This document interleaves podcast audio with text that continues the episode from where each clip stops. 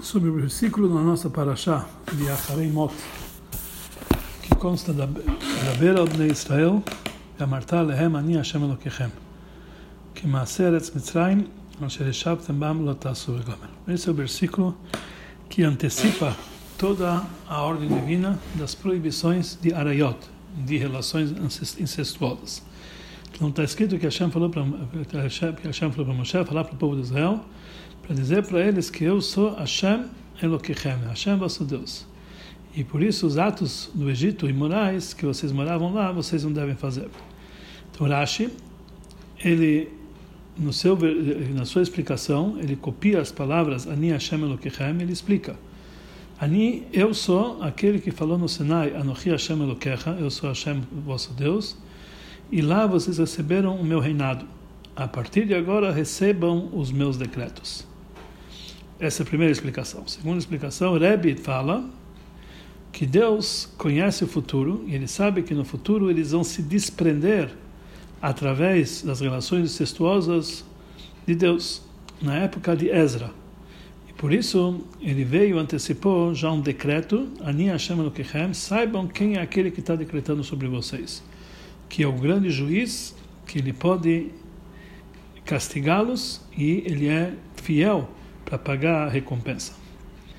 A explicação simples do Rashi é o seguinte: a princípio, não dá para entender qual é a intenção do versículo quando ele ordena que, que, que, que Moshe ordena ao povo de Israel, que Moshe tem que falar para o povo de Israel: Ani Hashem Elokechem, eu sou Hashem, vosso Deus. Que ordem é essa? Qual é a novidade? Depois que Deus tirou o povo de Israel do Egito, eles viram que Deus tirou eles do Egito, deu para eles a Torá e tudo, etc. Precisa explicar que eu sou Hashem?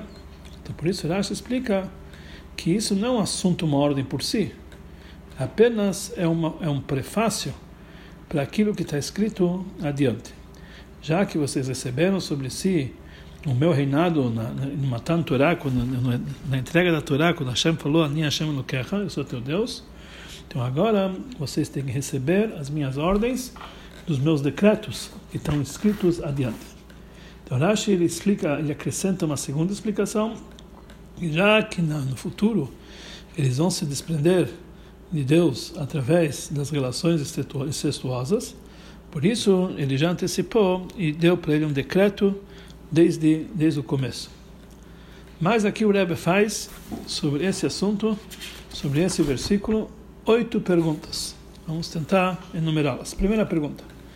No começo de Parshat Vairá, sobre o versículo que está escrito, Vai daber Elohim a Moshe, Vayomer Alav Ani Hashem, que Hashem, que Elohim falou para Moshe e disse, eu sou Hashem, que também tem a mesma pergunta que nós temos no nosso versículo.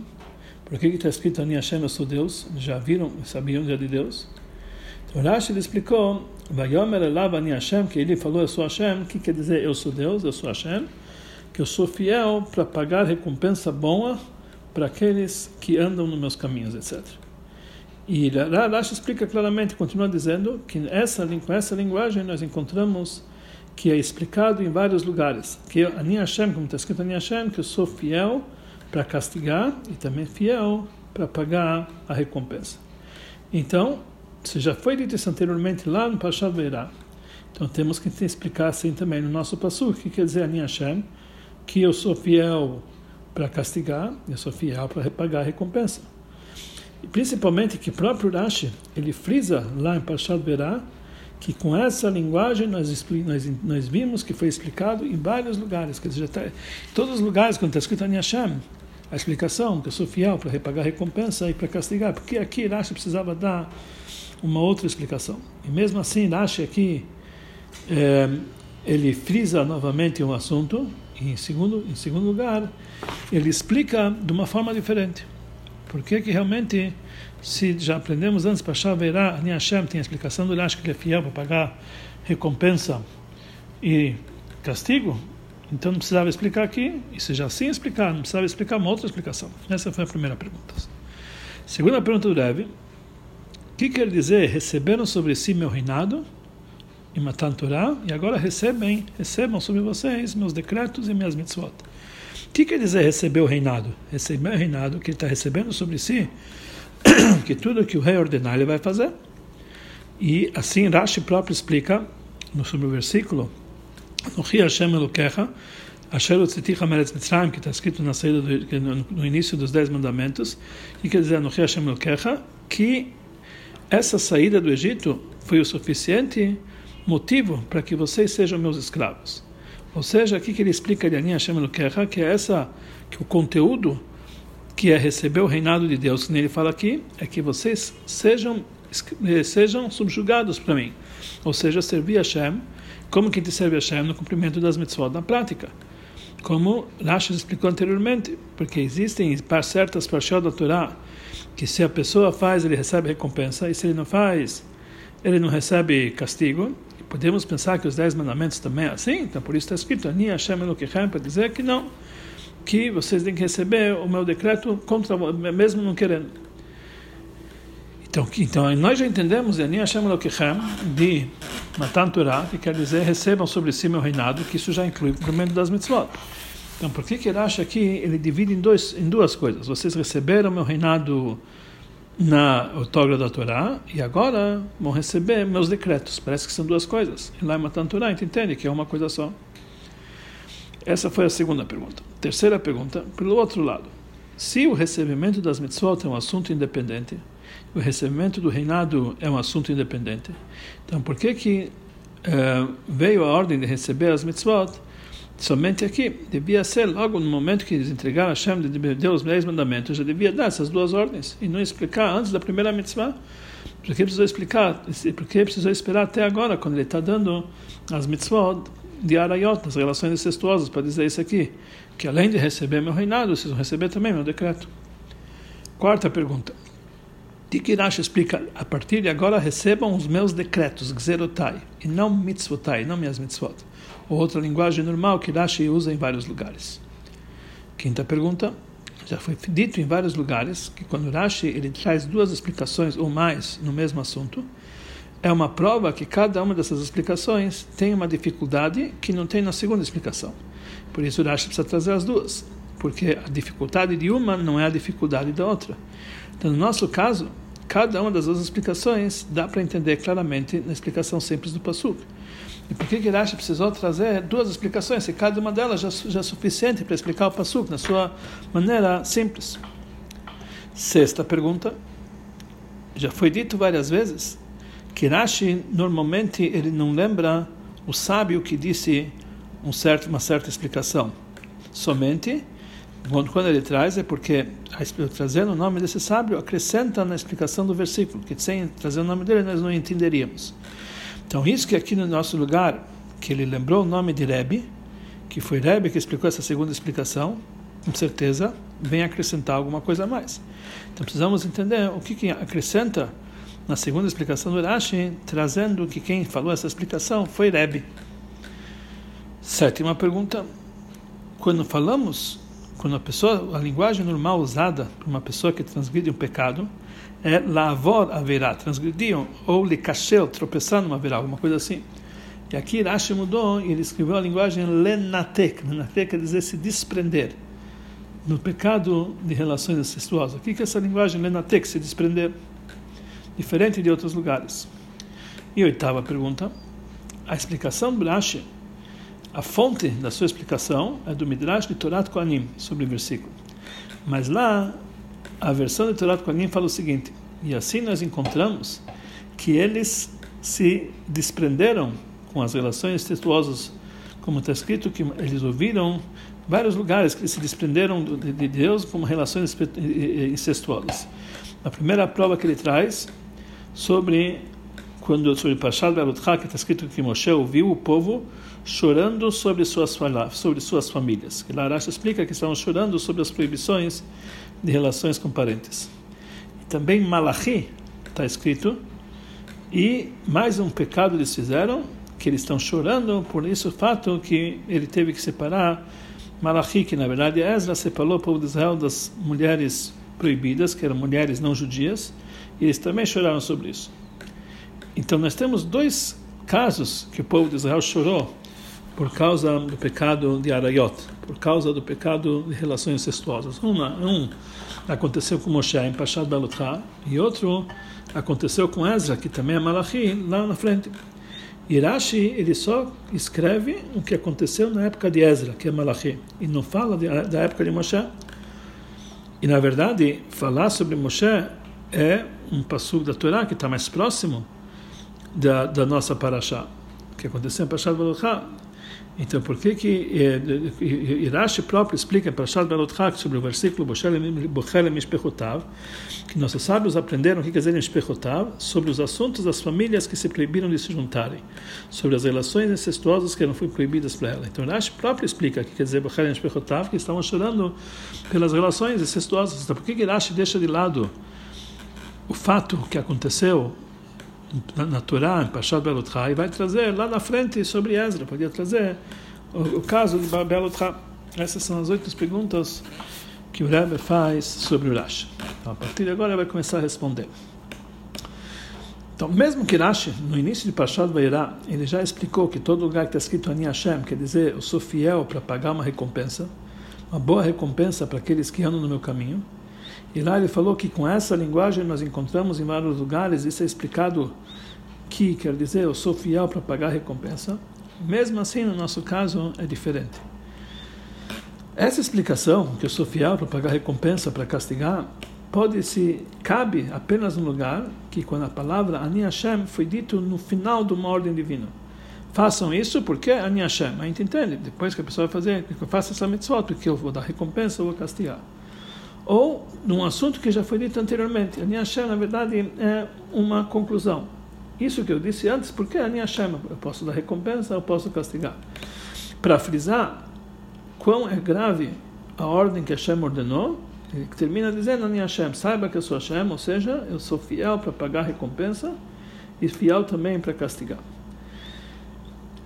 Mas isso está falando apenas nas linguagens que o Ani Hashem apareceu depois. Sobre essa linguagem, falou Rashi que nessa linguagem nós encontramos em vários lugares. Quer dizer, vários lugares que o Ani Hashem aparece no final de uma mitzvah. Como está como tá claramente provado, os psukim que Rashi lhe traz, que todos, todos esses lugares que Rashi traz como prova lá em Pashat Berá, é Ani Hashem que foi dito no final de uma mitzvah. E assim também, quando está escrito em Pashat Berá, vai dar Bela Elohim Moshe, vai Alav Ani Que lá a gente entende que começa para achar com esse Hashem. Então Rashi, ele explica que lá não é o início de um assunto novo, mas isso está relacionado com, com a paraxá anterior, que Moshe Rabbeinu reclamou para Deus, por que, que você fez mal para o povo de Israel? Então Rashi, ele fala, já que então Deus está Deus está falando com ele palavras duras, por que, que ele testou a Deus e perguntou a Deus e duvidou das, da, da, justiça divina, dizendo lá Mareota Lamazé, por que, que você fez mal para esse povo? Que é a paraxá anterior. Em, em, conclu, em, continuação a isso, aí ele falou Ani Hashem, quer dizer, Ani Hashem, na verdade, Parashat Berá, mesmo que é o começo da Parashá, mas está falando da conclusão do dito que ele falou antes, no final de Parashat Shmot, que ele reclamou para Hashem. Então ele falou, como está reclamando? Ani Hashem, eu, eu, sou, eu, eu sou fiel para pagar recompensa, etc. Ou seja, por que, que você pensou mal da minha justiça? Afinal de contas, eu sou, eu sou fiel para pagar recompensa boa para aqueles que andam no meu caminho. Então, quer dizer, na verdade, esse Ani Hashem foi conclusão do assunto anterior. Assim também que está escrito depois, por isso fala para o povo de Israel Ani Hashem, Rashi explica que eu sou fiel na minha promessa, ou seja, para explicar eh, o assunto, o Passuk não veio dizer uma novidade, uma coisa nova, um início no Passuk, Ani Hashem mas é uma continuação e fortificação das promessas que Deus falou antes disso. Saiba que essas promessas que eu falei antes, que eu vou tirar vocês de Mitzrayim, Ani Hashem, eu sou Hashem, eu sou responsável para, eu sou fiel para cumprir as minhas palavras. Então, na verdade, todos esses lugares que é escrito Ani Hashem, que a gente explica que ele é Neman, que ele é fiel para recompensar, para cumprir suas palavras, para castigar, é quando Ani Hashem vem no final de um assunto, numa sequência de um assunto. Mas um lugar que está escrito Ani Hashem no início da no início da frase, no início da mitzvah, antes de ordenar qualquer coisa, ele começa Ani Hashem, como está escrito na nossa paraxá, que a nossa paraxá começa nesse trecho, começa da de Israel, fala para o povo de Israel, fale para eles que eu sou Hashem. Quer dizer, o assunto começa com esse, com esse assunto, Ani Hashem que não podemos dizer que aqui a intenção é que ele está advertindo ele ou está frisando alguma coisa que ele foi dito antes para pagar uma recompensa, para castigar, que ainda ele nem falou as mitzvot. para que possa ter a advertência sobre o castigo, sobre a recompensa. Então temos que dizer que aqui não é igual todo a Hashem que consta nos outros lugares. Então o que quer dizer então? O que, que o Passu quer nos dizer com essa ordem? Fala para o povo de Israel, Ani Hashem Elokechem. Por isso Rashi explica, temos que dizer que Ani Hashem Elokechem não foi dito aqui é, como o começo, é, não foi dito aqui apenas como o início dos psukim que vem depois, mas é uma ordem independente. Ou seja, que essa própria ordem de Ani Hashem é uma ordem independente, que é uma ordem que é, que é, uma, que é uma mitzvah independente. E essa linguagem, como uma ordem independente, nós encontramos também na Serata de Brot, que o primeiro dos dez mandamentos é Ani Hashem Elokechem. Lá também está escrito que é uma ordem independente. Lá não é Ani Hashem Elokechem, Matan Torah, os dez mandamentos não é uma continuação do assunto anterior, é o início dos dez mandamentos. E qual a explicação dos, dos dez mandamentos? Que Ani Hashem Elokecha, lá explica Rashi, vocês têm que, já qual é a ordem que tem nesse passuca, Ani Hashem Elokecha, Ani Hashem Elokecha, que vocês têm que receber sobre si o reinado divino. Da mesma forma que lá o Ani Hashem Elokecha é uma mitzvah por si só, que vocês têm que receber sobre si o reinado divino, aqui também na nossa paraxá, quando começa dizendo Ani Hashem Elokechem, é uma ordem que vocês têm, que vocês têm uma ordem por si só. Mas não podemos dizer que é a mesma ordem de Ani Hashem Elokecha, que lá, lá vocês receberem lá, da mesma forma que a gente explica que Ani Hashem Elokecha receba um reinado, aqui também vamos dizer recebam um reinado, porque na verdade essa, essa ordem já receberam no Monte Sinai. E também não podemos explicar que aqui está falando para receber as suas mitzvot, para cumprir as mitzvot, porque faz parte de receber o reinado divino, cumprir as mitzvot, que nem nós falamos antes nas perguntas. Isso é um detalhe do cumprimento das mitzvot. E se fosse apenas para nos dizer que vocês têm que receber sobre si as mitzvot, já tinha que ser dito antes do primeiro mandamento, que nem nós falamos antes nas perguntas. Então temos que dizer que é uma coisa separada. Vocês, vocês receberam o reinado no momento que Hashem falou Anim Hashem Elokecha na primeira vez, foi para receber o meu reinado. Temos que dizer que essa segunda ordem é um tipo especial de mitzvot. Que esse tipo de mitzvot, eles ainda não foram ordenados até agora. Por isso ele esperou até agora para dizer que tipo de mitzvot que é, é um tipo de mitzvot que vocês têm que receber agora, não faz parte do recebimento das mitzvot que vocês tiveram nos dez mandamentos. Que tipo de mitzvah é essa que não foram, que não foi recebida até agora nos dez mandamentos? Então, a mitzvah que vem logo em seguida dessa ordem nova é a proibição de relações incestuosas. A, a proibição de relações incestuosas não é uma mitzvah como qualquer outra mitzvah, é um decreto, um dogma, sem motivo, como a gente vai ver, como vai ver adiante. Então aqui nós entendemos que essa ordem, diga para eles que eu sou Hashem, vosso Deus, é uma advertência que eles têm que receber sobre si as mitzvot, que é um tipo novo, que não tinha sido até agora, que são chamados gzeirot, decretos. Então aqui foi respondido que na verdade não é receber qualquer mitzvah, que isso faz parte de receber o reinado. E também isso já receberam no Monte Sinai. Aqui estamos fazendo uma mitzvah de um tipo especial, que são chamados gzeirot, decretos. Ou seja, apesar que quando eles estavam no, momento que eles estavam no Monte Sinai receberam o povo de Israel todas as mitzvot de Hashem, mas poderíamos pensar que eles só receberam aqueles tipos de mitzvot que o intelecto consegue entender ou que nosso intelecto aguenta essas mitzvot, ou seja, aquelas mitzvot que dá para entender uh, intelectualmente. Mas aquelas mitzvot que não dá para entender, mas pelo menos elas não são contrárias à lógica. Não dá para entender, mas não são contrárias à lógica mas uma mitzvah que a lógica, a mesma lógica de santidade, vai contra essa mitzvah, quer dizer, totalmente fora da lógica e contra a lógica. Então podemos dizer que esses tipos de mitzvot, eles não receberam no Monte Sinai, quando eles quando receberam o reinado de Deus. Por isso, antes que Hashem ordenar, ordena essas, essas mitzvot que estão, que estão que estão enquadrados nesse assunto de Gzerar em decretos, que está falando sobre Arayot, a proibição, a proibição de relações incestuosas, como vamos adiante. Então, antes ele antecipa para adverti-los que recebam meus decretos de uma forma geral. E não sempre, não somente o decreto de Arayot das relações incestuosas, dizendo: Eu que falei no Sinai, Ani Hashem Elokechem, e vocês receberam lá meu reinado, assim também agora vocês têm que receber um novo tipo de mitzvot. A partir de agora recebam as minhas gzerot, meus decretos também as mitzvot que estão nesse, nesse, nesse enquadrados, nesse nível de decretos, que é uma coisa nova que vocês não tinham recebido até agora, vocês têm que receber a partir de agora. Qual é o motivo que relações incestuosas são proibidas por causa de um decreto. Que decreto é esse? Porque é tão ilógico dizer que é proibido o homem casar com a sua irmã ou com, a sua, ou com um parente próximo.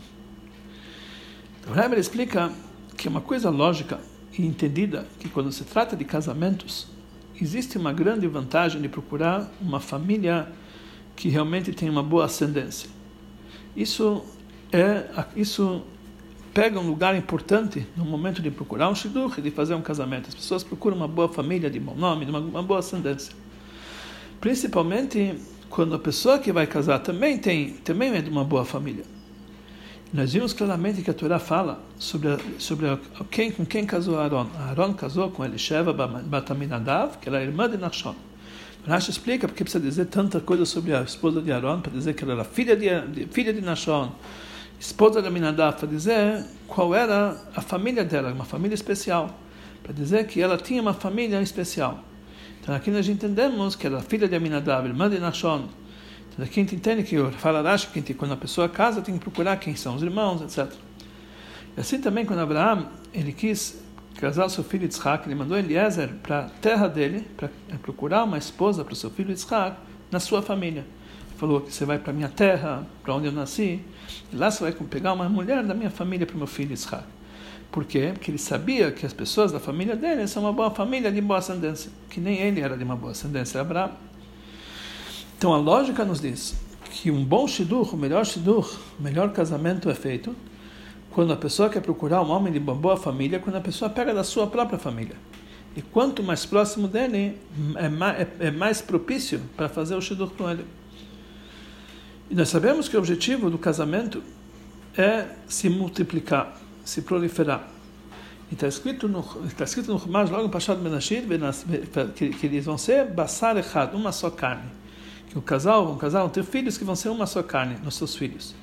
Então aqui nós entendemos que a mulher que quer chegar a um nível, ter um filho que é uma carne só com seu marido, seria melhor, melhor seria que ela pegasse alguém que é próximo da família dela, que já era de uma carne e vai se voltar a ser uma carne só. E vem a Torá nos ensina, as leis da Arayot, proibição de casamentos, muito pelo contrário. Cada homem não pode casar com um parente próximo. Lot e não podem se aproximar o contrário da lógica. E mais ainda, Deus criou o mundo de uma forma tal que o mundo existe. Por quê? Porque Adam Arishon, ele teve dois filhos. E esses dois filhos nasceram com duas irmãs. E eles casaram com suas irmãs e fizeram filhos. Aqui a gente vê que a base do mundo é um casamento incestuoso. Cain com a sua irmã, e Heva com a sua irmã, e Shet com a sua irmã. E Yaakov casou com duas irmãs. E com isso ele teve uma família exemplar. Todos os seus filhos seguiram o caminho. Amram, pai de Moshe, casou com a tia dele. E nasceram três filhos ótimos, Miriam, Aaron e Moshe. Então aqui nós vemos que realmente casar com uma família próxima deu bons frutos. Então a proibição de, de casar com família próxima é como explica Rashi na hora, na hora que teve Akedat Yitzhak, uma coisa como contra lógica.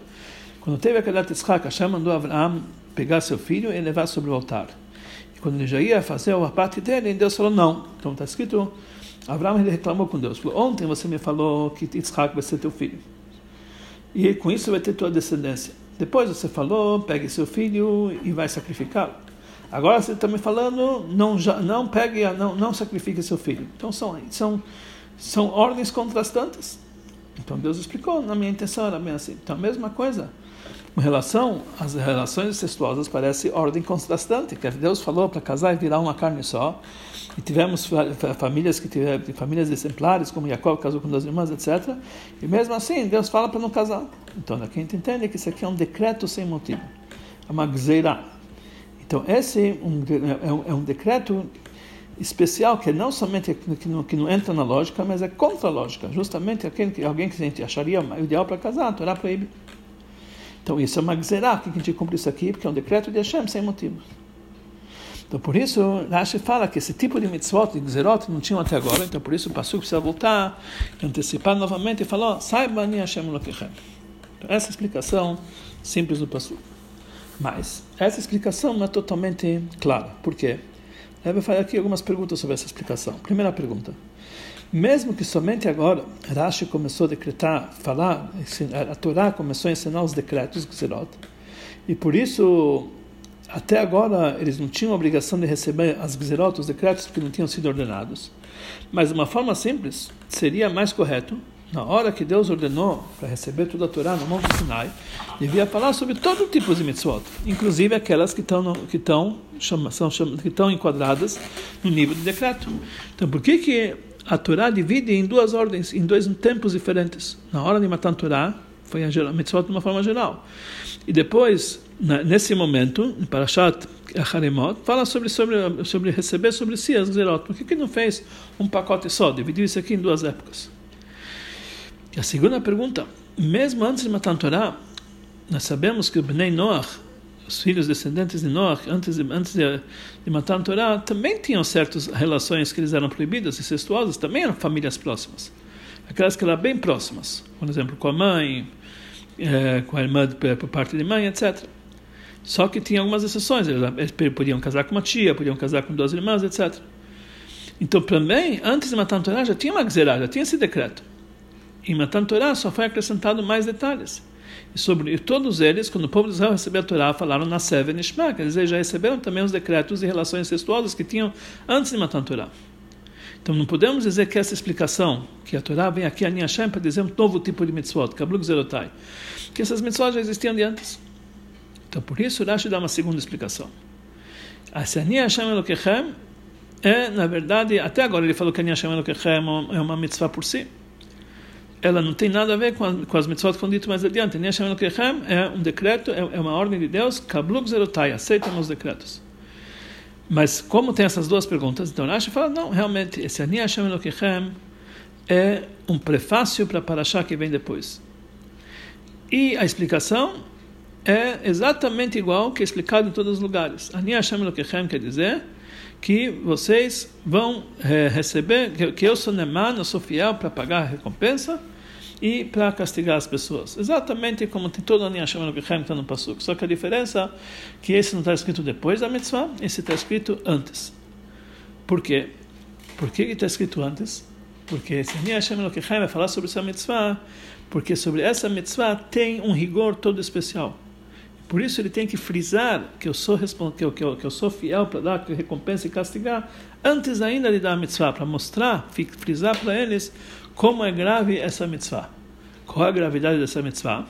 Então ele falou que ele veio com esse decreto, porque ele falou a Hashem Elokechem, que no final das contas eles vão se desprender de Deus através das relações proibidas. Então, por isso, antes de ordenar essa proibição dessas relações, ele falou: saibam que decretou sobre vocês que eu sou um juiz para castigar e sou fiel para pagar a recompensa. Quer dizer, na verdade, essa é a explicação de Hashem Elokechem, conforme a segunda explicação, é como todo o Hashem Elokechem tem no Passuk, para dizer que eu sou fiel para pagar a recompensa e para castigar. Só que veio antes da ordem, diferente de todos os lugares, para mostrar quão grave é, essa, é esse pecado que faz que um judeu se desprende de Deus, como aconteceu na época de Ezra. De Ezra. E por que que realmente, justamente nessa proibição de relações incestuosas, vem essa advertência especial que não tem outras explicações da Torá? Então, Rashi explica na linguagem diferente que ele estuda em todo lugar, que através disso eles se desprenderam das eh, desprenderam de Deus.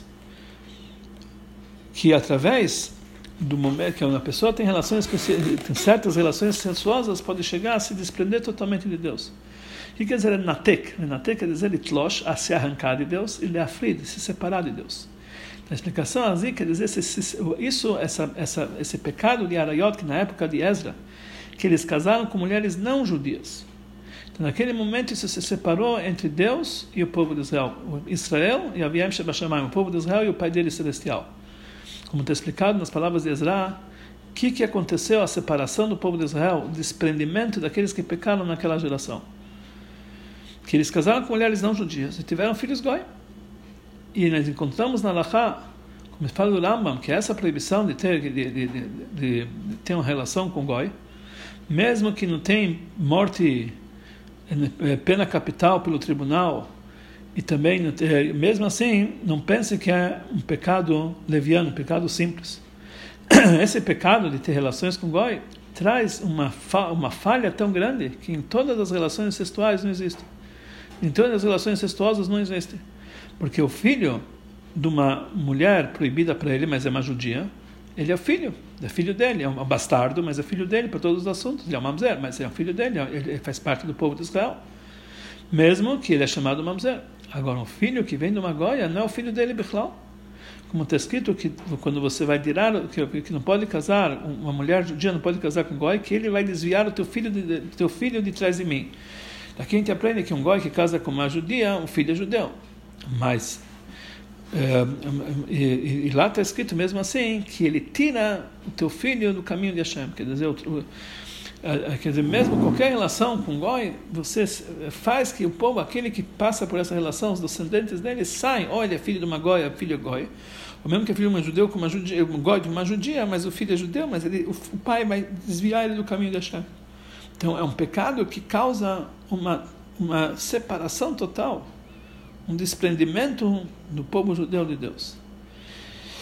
E também, conforme a explicação simples do Passuca aqui, conforme Rashi explica, daqui a gente entende que a sua filha que vem de um goi é chamado seu filho, mas, mas o seu neto que vem de uma goia não é chamado seu filho. Daqui a gente vê como é grave esse assunto, sabendo que o final desse desse pecado ele vai ser que ele vai a pessoa que transmite essa, eh, eh, esse pecado de relação com Goi, ele vai se ele vai totalmente sair do caminho. E isso aconteceu na época de Ezra, como está escrito na Psukim. Então, por isso, já que aconteceu um caso como esse tão grave no futuro, então por isso o Pasuk precisa antecipar a ordem de Ani Hashem Elokechem, dizendo que ele vai dar recompensa, tudo antes da mitzvah, para mostrar como é, como é grave, que no futuro, essa, por causa desse pecado, eles vão se, desprender de Deus. Por isso, Rashi não traz aqui sobre o pecado que fizeram na época de Moshe Rabbeinu, Veshma Moshe Ta'am, que o povo estava chorando. Lá eles não estavam chorando que eles queriam casar com Goyat. Lá eles queriam casar com famílias, relações incestuosas, mas não que. Então isso não, é, não, não desprenderiam eles de Deus, porque os filhos seriam judeus também diferente da época de Ezra. Por isso, Rashi ele traz apenas o fato que aconteceu na época de Ezra, quando os judeus casaram com mulheres não judias. E mesmo que nessa paraxá ainda não, nós não encontramos nas proibições dessa paraxá a proibição de casar com uma goia, isso está escrito somente depois, Pashá do Etchanan. Mesmo assim, já que aqui começa a ordem das proibições e relações incestuosas, que inclui também os pecados que separam o povo judeu de Deus totalmente, mesmo que não foram ordenados aqui, por isso a, a Torá ela frisa o rigor e a, e a, gravidade desse pecado logo no início, dizendo, começando a dizer, Ani Hashem. Então essa é a segunda explicação que Rashi traz. No entanto, essa explicação não é tão assim lógica. É até menos lógica do que a primeira explicação. Porque é difícil dizer que, conforme a explicação simples do Passuk, isso que nós antecipamos um Passuk dizendo Ani Hashem Elokichem, é para nos avisar de um fato que vai acontecer muitos anos depois, séculos depois. E sobre uma ordem que nem consta na Parashá, que vai ser explicado somente a previsão de casar com uma goia, somente nas Parashiot que vem depois. Então, por isso, essa explicação é difícil de dizer.